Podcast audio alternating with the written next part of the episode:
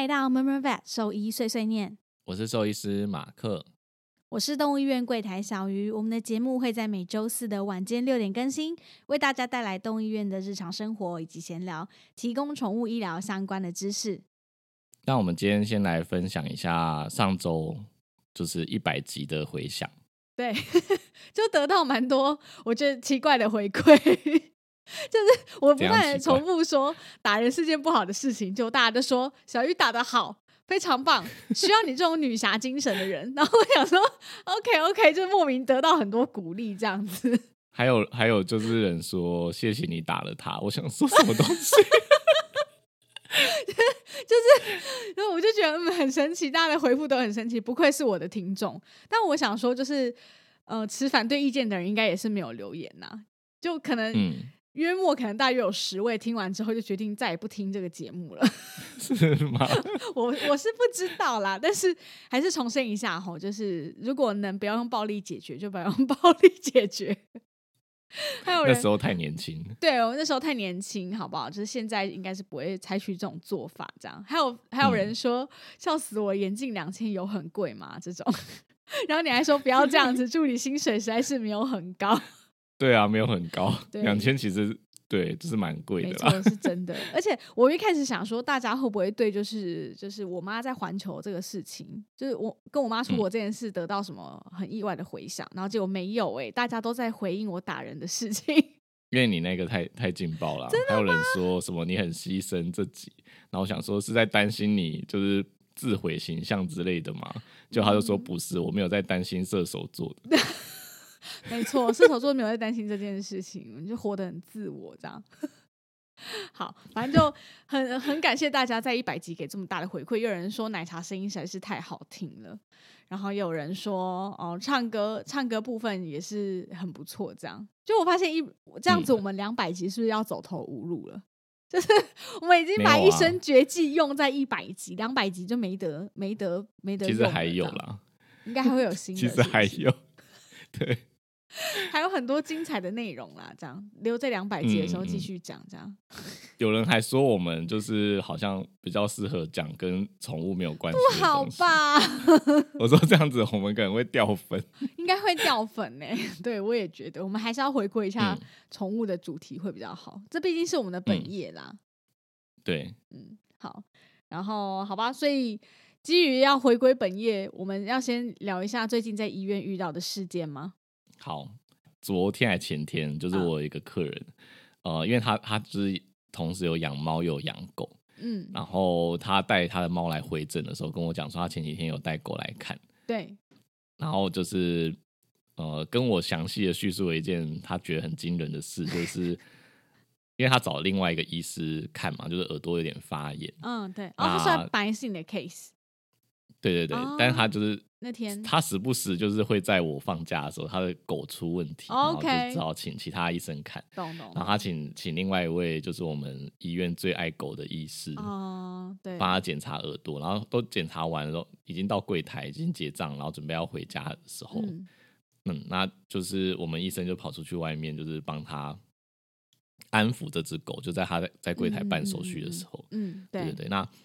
嗯，最后要交给主人的时候啊，那狗就是有点激动，就可能跳回去主人的怀中的时候，就是直接过用力过猛，就可能从另外一边要滚下去。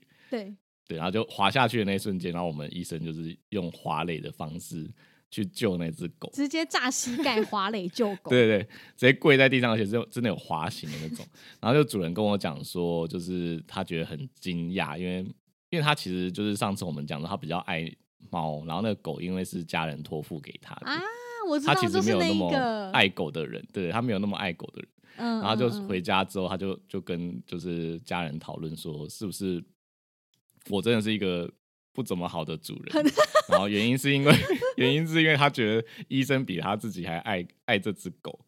竟然用生命就是华磊去救狗，然后在整间也跟我讲这件事情，然后我就决定要去调监视器来看 看他到底有没有救到他。然后想如果有救到的话，我就把它贴在那个 Facebook 上 FB 上面。然后呢？对，就很可惜的是，他真的有滑雷，而且真的是滑大概十呃，这样算应该算就是有半公尺，有啦，有半公尺，就滑了半公尺，嗯嗯嗯，对对，然后呃，可很可惜的就是狗狗最后还是滚到地上，就没有救到。对对，可是它那个动作 很大，就是已经要把刷手裤撑破的那个程度了，就是它一个弓箭步跪下，就是我会这么清楚，是因为呢。我们医院群组里面有 有这个影片，我还回我还回放了很多次，我想说哇，这也是蛮精彩的，就是那个那个刷手裤真的很有可能会直接爆裂那种程度，他弓箭步往前滑垒，然后但是可惜还是没有救到，但还好狗狗是没有事啊，因为主人其实也努力要救，所以它其实落地的高度没有到非常高。对对对对，因为主人有一直往大概从腰到膝盖，对对对对对，所以其实还好，就是狗狗是没 事情的，只是只是主人特别把这事情提出来，也是蛮有趣的，就回家还深刻检讨自己是不是个不好的主人。他觉得他自己是很偏心，好像没有那么爱这只狗，然后看了之后觉得很愧疚，这样。嗯嗯，那你应该下次把这个影片传给他，请你回去好好检讨。对，但是 我觉得我们自己在医院工作的人来说啦，就是嗯，我觉得换成不管是任何一个助理或医生，发生在自己的面前发生这个情况，我觉得应该都会做出跟我们同事一样的反应啦。因为你，你当下一定就是觉得哦，不行，一定要救，所以我觉得这对我们来说是很合理的事情。可能看在主人眼里会觉得不可思议，就你有必要这么拼命吗？但是这就是我们的职责所在，就是肾上腺素当下就会立刻爆发，想要救他，就真的没办法。就像我以前在台中的时候，就哈士奇就是从，因为我们那时候笼子是双层嘛，就是下层跟上层，对对。然后那时候那一只大狗就是。嗯，好死不死，它是住在上层。就大一般来说，我们大狗会让它住下层。对对，但那一只可能就是刚好没有笼位来讲，所以我们让它住在上层。对。然后上层它就是打开笼子的时候，它直接飞飞跃出来。哦，所以它是行动力正常的大狗。哦，其实他那我印象中，他那时候应该是有开骨科手术，所以我本来觉得他应该不会这样跳，但他还是飞跃了，所以我就用手去接它，然后接它的过程就是，你说像那种电视剧剧情，就是有人要跳楼，然后人在下面刚好接住他这样。对，没有，我是直接就是我没有我没有跪到跪下接住他，就因为他一跳出来，我就赶快用手去接嘛。对，然后后来我的手腕就是在那一次就有受受了伤。大概半年到一年之后，他才慢慢比较不痛。你说就是那现在有点拉到的感觉，这样？我觉得应该就是韧带可能有拉伤，或者是骨头可能有去磨损到嘛。因为后来虽然半年到一年之后比较不痛了，但是现在如果说天气变化或者是比较剧烈运动的时候，还是会痛，就会有一种旧伤复发，就一直在那的感觉。对啊，对啊。嗯，说到这个，就是笼子在二楼这件事情啊，就是。我实在是觉得哈，就是 像，除非是小狗或小猫，大型当然真的就不能放上面，或者是很躁动的动物，我觉得都不应该放在二楼。就我不，但有时候会比较好观察啦。就如果如果它是比较对有问题需要观察，对，通常我们会就是还是会稍微区分一下。那其实就是放在二楼的笼子，其实现在我不知道现在新型的笼子怎么样，但是我们以往待过的医院，他们都会再多加一个那个安全扣。嗯，就是你知道狗狗它们其实有时候会爬那个门，就是还是会去撞啊，去蹭啊，还是说甚至用手一直抓。然后你为了要让它避免真的打开的话，我们都会在下面再多加一个安全扣。但是我有观察过一件事情，很多医院都是没有在用那个安全扣的，我觉得很神奇，为什么不？为什么可以不用？应该说。看情况使用吧，像我现在，我们现在的医院不是是只有在下班前，就是没有人的时候才会全部扣上。哦，对啦，可是哦对，因为我们就是全部都在那个区域活动，所以随时看得到。但是我必须说，就是我也是遇过不少次，也不是对，真的是不少次，应该有五次左右。真的就是我一进去后面，然后就发现那个狗要掉出来了，它可能不想说你说的五次是在什么时候？各种时候就加总起来，我的职业生涯中啦。哦，不是现在这里吗？啊，现在这里也有哦。我只能这样说，就是真的就是不小心，可能主人要么就是主人笼子可能探病的时候没关好，不然就是呃实习生或者是真的粗心大意的医生 或者是助理，嗯，然后通常这时候我就是真的会有点暴怒，就是。嗯，我我每次看到都是很紧急的时候，或者是真的已经掉出来，我刚好接住，然后我一关回去，我就是说谁啊？我就一人大吼，我说到底是谁？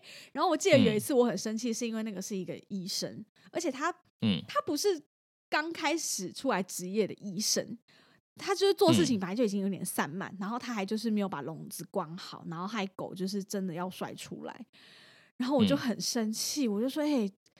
这这么低级的错误不能犯吧？太低级了吧！我就直接这样呛他。我说这也太低级的错误了吧？你不应该这样子吧？就把把狗关好这件事多基本呐，对吧？所以我就是还是要跟主人说，如果你真的去探病什么的，务必一定要确定笼门有关好，因为有时候有的助理真的是手边有工作在忙，他没有办法立刻去帮你检查你的笼子是不是有关好的。可是我觉得主人的问题应该是不知道那个笼子的构造。对对对。所以你要求他们，我觉得也没办法。哦，对啦，是没错。所以大部分因为有些人他们连怎么开都不会了，你你要怎么要求他关？确定有关上哦，对对啊，也是，嗯，对，不然就是等助理真的有空的时候，你跟他说我要离开了，就是不要在助理不在的时候，或者是医生不在的时候，就是直接走人。就他们可能也不会留意到说，哎，这个笼子是没有关好的状态啦。嗯，对，因为我现在遇到的没有关好，通常是什么夹到毛巾之类的啊。对对对，因为我们会铺毛巾。对，所以它可能夹到毛巾，所以没有办法压到底。嗯，然后好像有扣上，但是其实没有压到底。它就是会弹开。对，所以我觉得我我目前比较常遇到是这样子啊，比较少有人是忘记关。嗯嗯嗯嗯嗯。对啊，反正这就是一个很低级的错误，我没办法忍受。然后，然后我觉得，嗯，大家就是要多多注意了。就如果这集有在听的助理，记得不要犯这种低级的错误，可能真的会被骂死。你刚刚讲到那个就是笼子没关，然后骂人的事情，我突然想到，刚好有一个听众提问，嗯嗯，就是。他想要问说，因为人的医院里面啊，偶尔会听到菜鸟的实习医生被资深的护理长刁的事情，然后他说不知道兽医院会不会有类似的状况。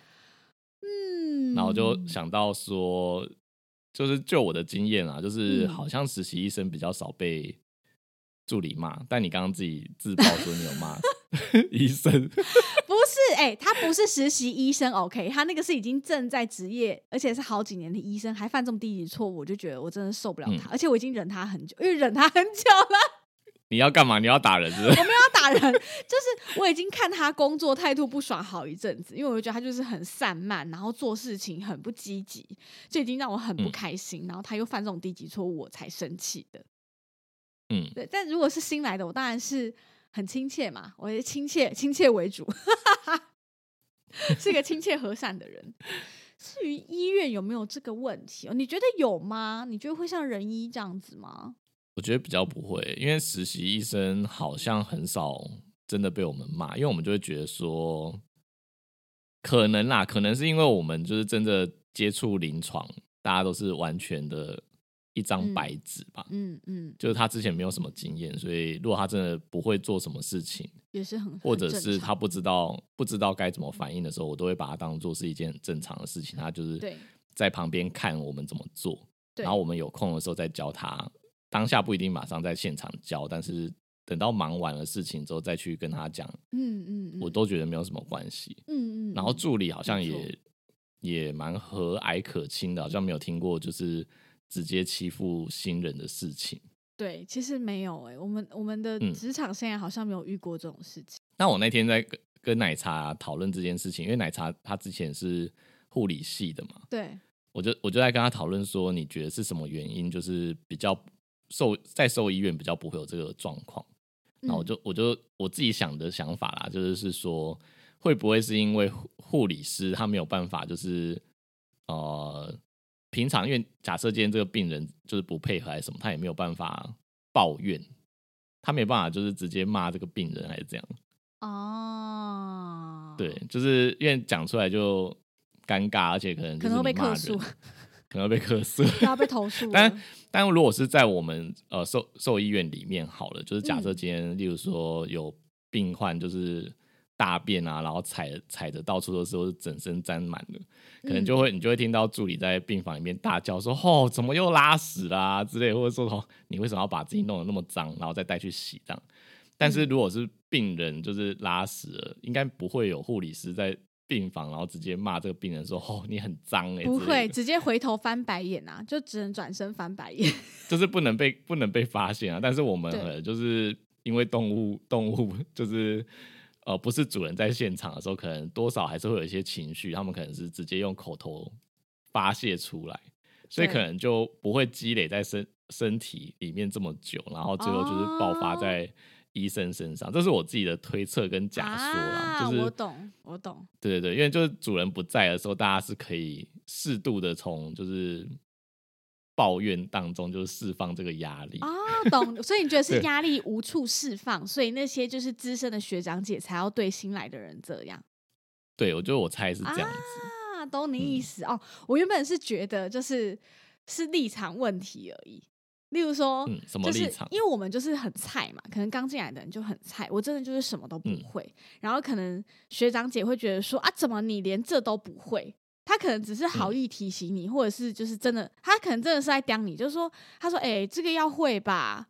这样会了吗？上次不是教过了？”他可能就是这样子。可是我们新来的人就觉得说：“哦，被刁了。”嗯，所以被刁这个东西，其实它到底是什么意思啊？其实就很难定义啊。你的被刁是怎么样？是真的被骂才叫被刁，还是说我这种就是稍微酸你一下叫做被刁？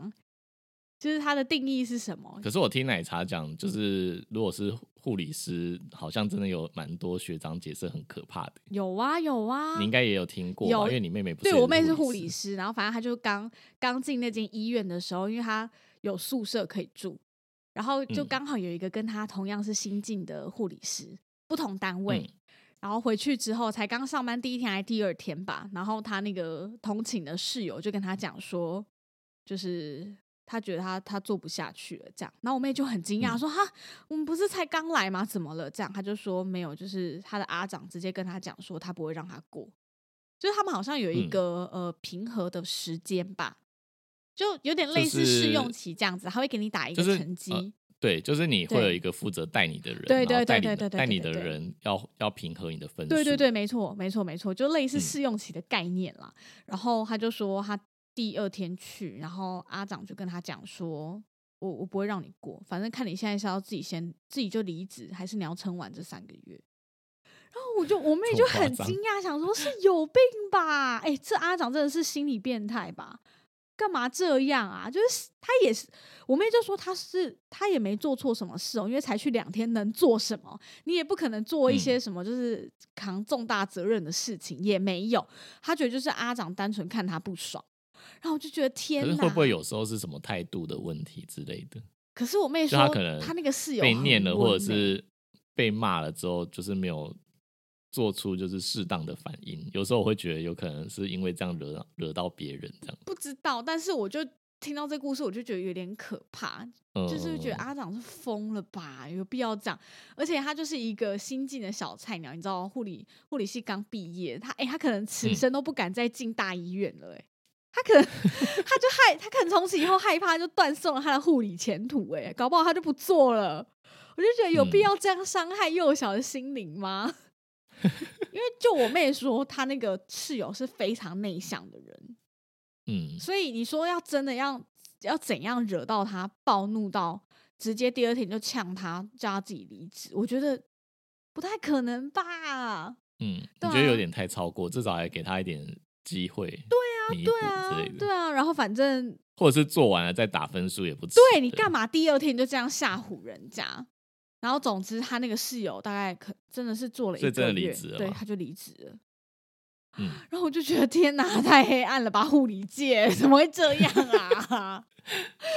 对啊，而且老实说，我妹在那医院是不错医院啦，就是蛮好的，需要考试，然后经过重重难关才进得了，所以能进去真的不简单。然后被这样对待，我真的是觉得哦，好可惜。哎，但是听众的那个问题是说，就是护理师会对实习医师也是也是有类似的情况，但是护理师应该没办法帮实习医生打分数啦。不行啦，不行啊！但是我觉得 掂一下还是会啦，就是毕竟，而且我告诉你哦，因为像我妈自己本身也是在人医工作，很资深的学姐，她是做行政类的，她不是做就是医医护相关类。可是，在医院里面哦，连医生都是叫我妈学姐。是哦，对，就是他们不管你是什么职位，反正你只要比我资深，新来的医生他也是都尊称我妈为学姐。嗯，他们说学姐可以帮忙，就是排床还是什么的嘛，因为我妈是负责控床的。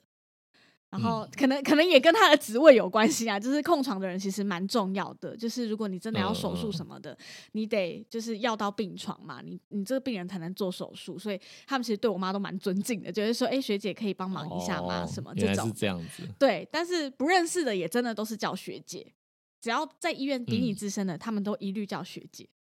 所以这东西应该是真有此事啦，应该真的就是这样。所以助理应该说，这个问题就会被拆成两个，一个是助理对实习医生会不会有这个情况，或者是助理对新进助理会不会有这个情况？嗯，我觉得加减会啦，只是程度。我觉得对，我觉得对实习医生没有诶，就是我觉得实习医生其实过得蛮幸福，就是兽兽医的实习医师会吗？我觉得没有啊，除非你是完全。就是什么事都不做，然后整天烂在那边。哦，我当然当然意思就是说，你可能进来一个月、两个月、三个月，大家当然会很有耐心教导你嘛，对不对？但如果说你就是一件事情，就是例如说急救的时候还在那边挡路，还是说这件事情已经讲过很多次，你还是一直在犯，那当然难免大家会就是有点不高兴，觉得就是不是讲过了吗？为什么又忘记？但我回溯，就是这两三年来实习医生都没有人被助理骂过，没有。助理可能顶多是在私底下抱怨而已。对对对，在我们医院是这样，大家还是会蛮尊重他是医生，就是大家还是会尊重他是医生，但是私底下就是医师啊，就只是实习。你说实习生吗？还是实习医师？哦，实习生。实习生跟实习医师对我来说是一样的意思。哦，对啦，是一样的意思啦。好，我觉得结论就是，我觉得在动物的医院好像比较少遇到这个情况啦，在人医应该是有，因为据。我妹这样子转述，然后跟奶茶这样说，我觉得应该是真有此事啊。对，应该比较我们是比较少遇到啦。对，嗯，好，那我们接下来讲一下那个粉丝提问的部分。嗯，他其实是在一百集的时候问的啦。然后 我们一百集，因为我们觉得一百集都要拿来讲跟医疗无关。没错，没错，没错。所以我们就在这一集一一零一集把它讲完。嗯，想听狗狗晕车问题要怎么改善？嗯，晕车的问题改善的方式，第一个就是吃晕车的药。嗯嗯嗯。第二个就是不要搭车。乱讲，这什么乱结论？就改搭飞机啊，或者是改用走路。没有没有，我觉得你 你是不是不会晕车或晕船的人？嗯，如果我熬夜没有睡觉，然后。坐游览车，然后再坐在很后面的话，有可能会发生。哦，那你就是比较比较不会的那种。我本人就是很容易晕车的人，所以我很有心得。你刚刚说什么？不要坐车，那就坐船、坐飞机。我告诉你，一样很晕。没有，我没有讲坐船啦。坐船晕船的人比晕车人多吧？但坐飞机还是会啊。坐飞机要晕机的话，是遇到乱流吗？还是没有乱？没有没有乱流的情况下，也会觉得有点晕。那个是缺氧吧？嗯，这也是一个，这也是缺氧，这样这也是一个。然后或者是在就是呃，应该说在那个起飞的时候，其实我也会有点晕。会吗？就我觉得是，它没有很摇晃啊，就是它就角度问题吧。就是你突然拉到那个高度，你你身体会让你觉得有有可能是缺氧、紧张跟就是对对对害怕，还有就是一些缺氧的状态。所以这跟狗狗的情况可能有点像，因为我猜很多狗狗晕车，要么就是它真的不常坐车，然后它突然就是。要坐可能你如果出远门一两个小时的车，他会觉得很紧张，压力很大，然后或者是他他有时候得待在笼子里面嘛。有的人他可能出门就是放在笼子里，然后放在后面。我遇过放在后车厢的那个，就真的很容易晕车。不然，但我在想的是，嗯，这个东西它是可以习惯的吗？我觉得是可以练习，它可以训练。应该是你可以训练跟练习的，应该是那个紧张的部分。但是它如果是因为平衡的关系导致的晕车，应该是无法训练的吧？嗯，我觉得可以耶，因为我家的狗一开始也会晕车，嗯，就它上车也是会吐什么的，但是就是后来后来就是比较频繁的坐车之后，它就好了。它前三次都会吐。就所以，我们现在要给主人的建议就是，他如果会晕车，你就让他常常坐，坐到最后就不会晕车。哎，就跟船员一样啊，船员一开始也是吐到爆，你你就让你暴吐一个月之后你就好，跟住在船上一样。对啊，对啊，对啊，你暴吐一个月你就好了嘛，你就不会吐了啊。就是你身体是可以练习的，我觉得是哎，我觉得是。以前是不是有一种说法，说就是如果如果会晕车人是因为平衡感比较好？但是我觉得根本就你的你的那个平衡中枢因为一直在做事，所以做到最后很累，所以才会晕车。我觉得一个对对对，是这个说法 还是谣传？对。但是我我 跟大家讲，对于我这个会晕车的人来说，这个这个完全不成立，因为我是个连脚平衡感我连脚踏车都不会骑。但你是缺乏训练吧？应该不是。没有，我平衡感真的很差，平衡感真的很差。但你的平衡感很差，是因为。脚的问题吧，对，是因为脚的问题。嗯，但是这这也，我觉得这也有点天生呐。嗯嗯，所以我觉得不太成立。然后我觉得晕车有又分几个因素，因为我就说我是会晕车的人，所以我觉得有几个因素蛮重要。第一个就是紧张也是一个，然后再就是不习惯嘛。刚刚有说他可能太不常做了，这件事也是可以慢慢练习。再太累，太累也会。对，开车的人的技术也很重要。你说他就是很长，就是吹油门，然后又突然间紧急刹车，然后又很长，因为你很容易在很快的状态下甩尾。没错，没错，就是你，你真的开车技术很差的，你就算在平路哦，我已经坐在前座了，还是会晕。所以你有遇过开车技术很差有计程车司机啊，他就是很爱吹节，然后就停，吹一下就刹。我以为我以为可以调到什么，就是。哪一任的男朋友就是开车很烂啊？这这，我想一下啦，我是现在想不起来啦。反正 反正呢，就是因为我不会开车，我也不会骑车，所以的确我很常被人家载。那载的时候，你坐前面后面有差嘛？坐后座的确是比较容易晕车。然后我跟你讲，车款也有关系。你今天是房车跟修旅车，它底盘的高低也是有差。卡丁车。卡丁车就更容易晕，因为它避震。你说底盘越低就越会越会晕？没有没有，哎，卡丁车你说矮的那一种是不是？我 想成小吉普车。你以为是卡车？我我想成小吉普车啊，因为卡丁车有那个小吉普车那个类型。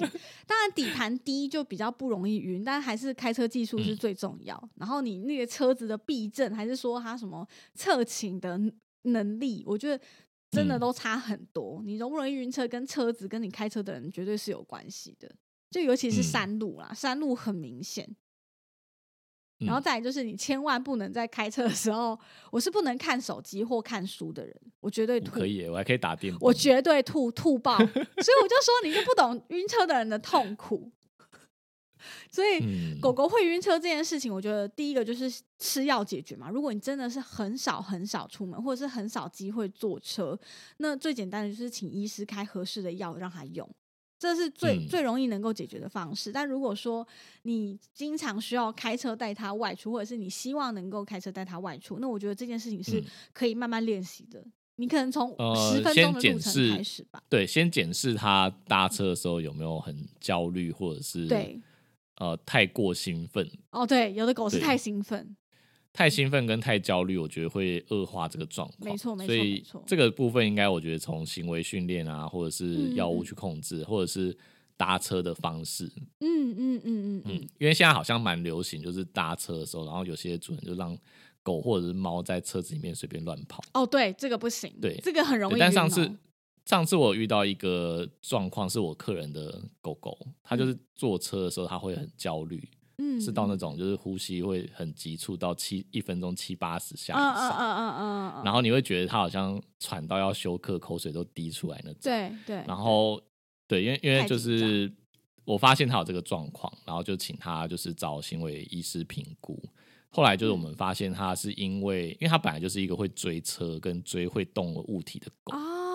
对，所以后来太大了，他一直呈现。行为医师对行为医师现在后来判断是说，就是他看到车外的风景，嗯，都在移动，车子在移动，人也在移动，然后什么就是行道树也在移动。对，但他没有办法去追他，他被困在这个车里面，所以他才很焦虑。焦虑，那怎么办？所以后来后来建议他的方式是，应该是给他一个提笼，然后布盖起来，不是让他在车子里面就是自由。他是小狗是吧？我想说大狗就很难啦。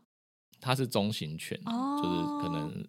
十一二公斤这样子，懂懂懂懂懂。对了，还是有找到这么大的提笼啦。然后我觉得提笼放在后面也很容易啦。就如果你是那种就是修旅车放后最后面那个地方，其实也很容易晕车。嗯，就是看这种这几个方式能不能就是减缓它了。嗯嗯，没错没错。啊，不行的话就吃药，就不要坐车。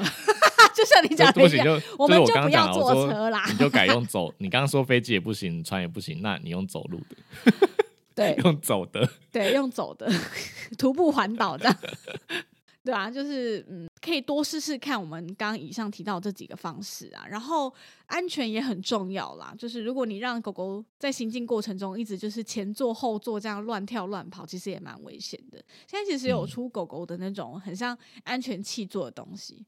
它是一个箱子，但是它可以就是绑在那个安全，它可以用安全带固定住，然后你可以这样真的有比较安全吗？或者是你有有那个就是牵绳，它有有那个牵绳可以接安全带插槽的那个转接头，它就是直接可以插在安全带里面，然后你可以扣在狗狗的胸背带上。就当然至少在可能出意外的时候，它不会被你知道甩到玻璃上撞到什么的。可是拉着牵绳会不会脖子也受伤？我需要他有那种跟人一样那种有那种假体，然后做车祸实验，我才相信他有效。可能有点难了，好吗？我不知道有没有啦。所以听众假设这有研究过这件事情，可以跟我们分享一下。但是就我所知，我知道有这样子的商品，就是你可以扣在自己的胸背带上面呢。对，好。哎，我另外很好奇，就是你觉得狗会不会跟我们人一样会被别人影响，就晕车？因为我想到我之前就是去绿岛玩的时候，然后遇到台风啊，然后我们就是船要过去的时候，就是整个是那种超巨大的浪，超巨大的海浪，所以就是呃，我们这样整趟旅程就很像在坐海盗船，坐二十几分钟。Oh my god！我一定吐死。然后那那时候我我其实也就是没有晕船，就是用我吃晕船药，然后我觉得我可能真的耐受性还不错，但是。那时候船上很可怕一件事情是，你一一上船的时候，因为可能之前载过来的人就已经吐过一轮，所以你进那个船舱就是呕吐味。我懂，我懂。然后再来就是，他就是每个座位都有附一个呕吐袋给你。哦，我不行了，我要吐。然后你你，然后你看到你看到那个船就是被海浪就抬起来的时候，你知道一抬起来的时候，然后你就会发现大家开始拿塑胶袋，然后一直。我现在就很想吐，怎么办？然后我还没讲完，你 稀稀疏疏，然后大家开始拿垃圾袋，因为只要那个船在往下的时候，你就听到一大堆人在呕吐，所以我后来就是只能赶快把耳朵捂住，因为我只要听到那个声音，就觉得 很诱诱导诱导晕船，你知道吗？呃，我不知道狗会不会受影响，但是我会，就是你认识我这么久，你应该知道我就是有一个呕吐病。就我至今都是，就你刚刚讲那个画面，我满脑子就已经开始浮现那个味道，然后跟那个画面，我就已经我就已经开始干呕了。我是认真在干呕，我没有在开玩笑，很恶心哎！我我可以理解，因为我小时候有去坐过立新游轮哦。国小的时候，我跟你讲，立新游轮已经很稳了哦，就是它因为它很大台嘛，然后但是我还是很晕，因为我就是个很容易晕船的人，晕船晕机什么随便啊都会啦。嗯，然后。大家就是开始有人在吐，就在餐厅里吃饭，其实就吐了。然后我大概隔隔五分钟我就受不了，我就我就立刻吐了，我就当场吐，因为那时候才国小，我直接现场吐。吐完之后，我大姨跑去厕所吐，就是这是 真的，就连锁反应，因为大家就是你知道呕吐物那个味道，然后跟那个呃，然后大家就一起都没有吐。等下会不会有听众跟你一样这个呕吐病？然后我们在这六点的时候播，然后他吃饭的时候听一听就吐。有可能，我跟你说，呕吐病是很容易的。什么呕吐病？我称呼为呕吐病。嗯，但我跟奶茶就是从来没有坐过游轮诶。然后我们现在还在思考，就是要不要坐那个迪士尼游轮。我觉得在家在长辈去很适合，或者是有小孩很适合。嗯，因为你就困在这个船上，你不用管大家会不会不见嘛，你不用管我妈会不会不见啊，反正她会自己回房间。就是长辈或小孩亲子旅游，我觉得都适合。嗯，因为你那个前提是没有呕吐病。对，就是嗯，没错没错，就是或者是你就吃晕船药。那时候我没有吃晕船药，因为还很小吧，我妈可能就也想说就试试看，不知道会不会晕。但但我觉得是可以尝试啊。那如果你们就两个人出去玩，就自助旅行就好啦。还可以去很多地方，因为游轮停下来的时间都很短啦，你可能就停个半天一天这样，你根本就玩不到什么。像我那时候就坐去冲绳，一下就上船了，哦，就四天三夜而已。所以我觉得有搭过，嗯，就有搭过的。听众可以跟我们分享一下你的经验，你有没有呕吐病，还是 还是你觉得一点都一点都没有感觉晕船的感觉？不是，我们这个这一题的主轴是在聊狗狗晕车吧？为什么聊到搭游轮的事情？没有，我现在想要知道大家搭游轮是不是都真的都会晕船啊？哦，对啦，对啦，对啦，应该是要应该是不容易啊，因为游轮游轮真的蛮大又蛮重的，除非你真的遇到大浪。嗯，对啊。所以，所以像我上次这样子，经过绿岛台风的洗礼，我都没有的话，可能几率会比较低。我觉得因为它时间太长了。嗯，哎，可是我觉得光是坐船这件事有差哦。你是在行进过程中反而比较不晕，但是我那时候坐游轮会晕，是因为它那个游轮它会停在公海，嗯，它是停住的。它停住在那里漂浮，你懂吗？那个就很，那个就很晕。如果浪比较大，你就会哦。所以你觉得那样比较晕哦？对你如果在行进，我是觉得还好。是的，我最后吐是因为它停住了。我还以为停住比较不不晕。没有哎，停住蛮晕的哎。我不知道啦，可能是我真的很容易晕。好吧，就我等听众回馈给我，我再来考虑。没错没错，我们还有最后一个主题。好，好，最后一个主题是啊，你说那个嘛，最近遇到一个很有趣的四主题呃，就就昨天，呃，那不是叫四主提问，就昨天，昨天有另外一个医师的门诊，然后我觉得个人觉得蛮夸张的，就反正他是一只狗狗，它泌尿道感染，嗯，那感染的原因是因为它呃后肢瘫痪，嗯，然后已经这样，主人已经这样照顾它很多年了，嗯，对，那。通常这种瘫痪的狗狗，因为它的膀胱很难完全的排空，所以泌尿道感染的几率蛮高的。嗯嗯嗯，对，因为膀胱有一个正常的防御的功能，就是呃，它有自己的免疫力嘛，所以不会这么容易泌尿道感染。那其中有一个原因是，呃，每一次排尿的时候，膀胱会尽量的把所有的尿液都排空。嗯嗯嗯。那排空的状态下的时候，它里面没有残存的呃尿液啊跟细菌，所以就比较难在里面滋生。嗯，但今天如果是瘫痪的小朋友，他就是可能只能排掉，比如说排掉百分之七十或八十，剩下的尿就留在里面。对，那假设里面有一点点细菌的时候，它就很容易在里面大量的滋生。对，那他带来这只狗带来说，是因为前一家医院已经帮他装导尿管了，因为他就是肾指数飙高。哦，因为那边呃已经有打点滴跟上尿管，就让他帮帮助他把这些尿液都排干净。嗯嗯嗯。等他来的时候就是。它的那个尿管里面啊，就是还有白色的那种，嗯，就像像尿液里面有脓块啊，它那已经是脓脓的等级，这么夸张？然后，对对对，就是一块一块的脓，就是在尿管里面跟尿袋，尿袋就是它那个装很久，尿袋呈现一个多多绿沉淀的样子。嘎，它那个装很久了吗？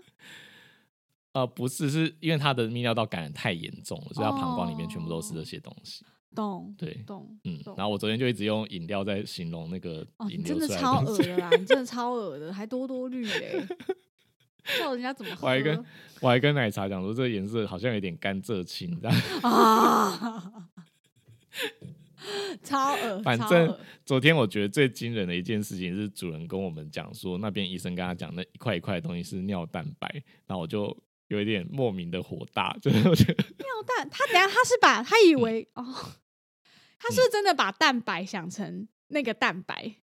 呃，应该说就是我听到之后有一点火大，但我后来马上跟他们讲说，就是但其实如果广义来讲的话，那也算是一种蛋白质，就是脓块，就是细菌跟白血球的。对啦，是没错啦。嗯。对，但是所谓的尿蛋白不应该这样子解释，拿来解释这个脓块嘛，对不对？对，那你要正式证明说明一下，就是何谓尿蛋白？嗯，应该说主人，我不知道主人是不是有听过蛋白尿？对，应该是家里面有生病的小朋友的话，可能会有机会听到医师提到这个名词。对啦，对对。那蛋白尿的话，它就是肾脏假设它今天有状况的异常，例如说它发炎了，嗯，或者说它在慢性肾病，是它就是从尿液里面可能会露出蛋白质，嗯嗯嗯嗯。那在这个尿里面，我们检测到蛋白质的时候，就叫做蛋白尿，嗯嗯嗯，对。但通常就是我在做这个检测的时候，它如果啊，例如说尿液里面的细胞数过多，例如说它是血尿啊，或者是它是感染的白血球超多，或细菌超多。嗯，这个时间点它可能就不适合拿来去监控蛋白尿，因为它会被那些东西干扰。嗯，对，我就没办法知道说这个蛋白质是它到底是从肾脏漏出来的，还是说这是这些细菌、白血球、红血球就是破裂溶解之后释出来的蛋白质。嗯嗯嗯嗯，了解。对。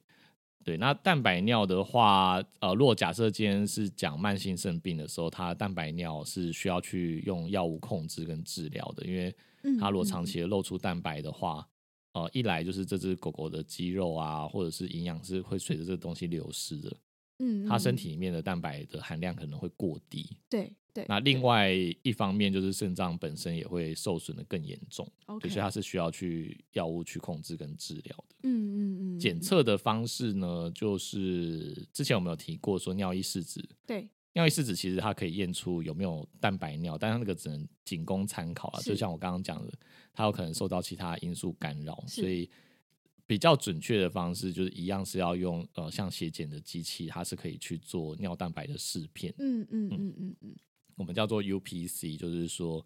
呃，蛋尿尿中的蛋白质跟就是尿中的肌酸酐去做一个比值，那个的参考价值跟准确度会比较高。嗯嗯嗯，了解。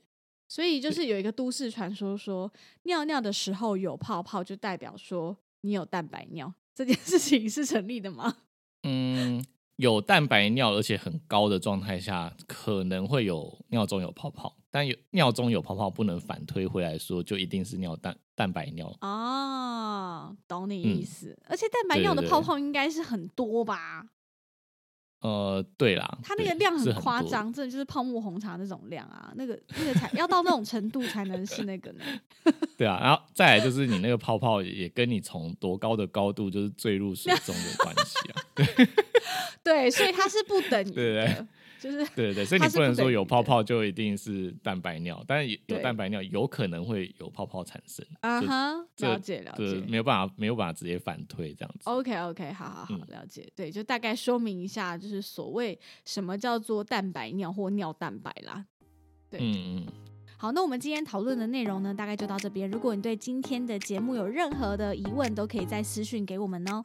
如果你喜欢兽医碎碎念，记得追踪我们的 Instagram，也可以到 Apple Podcast 留下五颗星的评价，再写下真实的评论支持我们哦。非常感谢你今天的收听，大家再见，拜拜。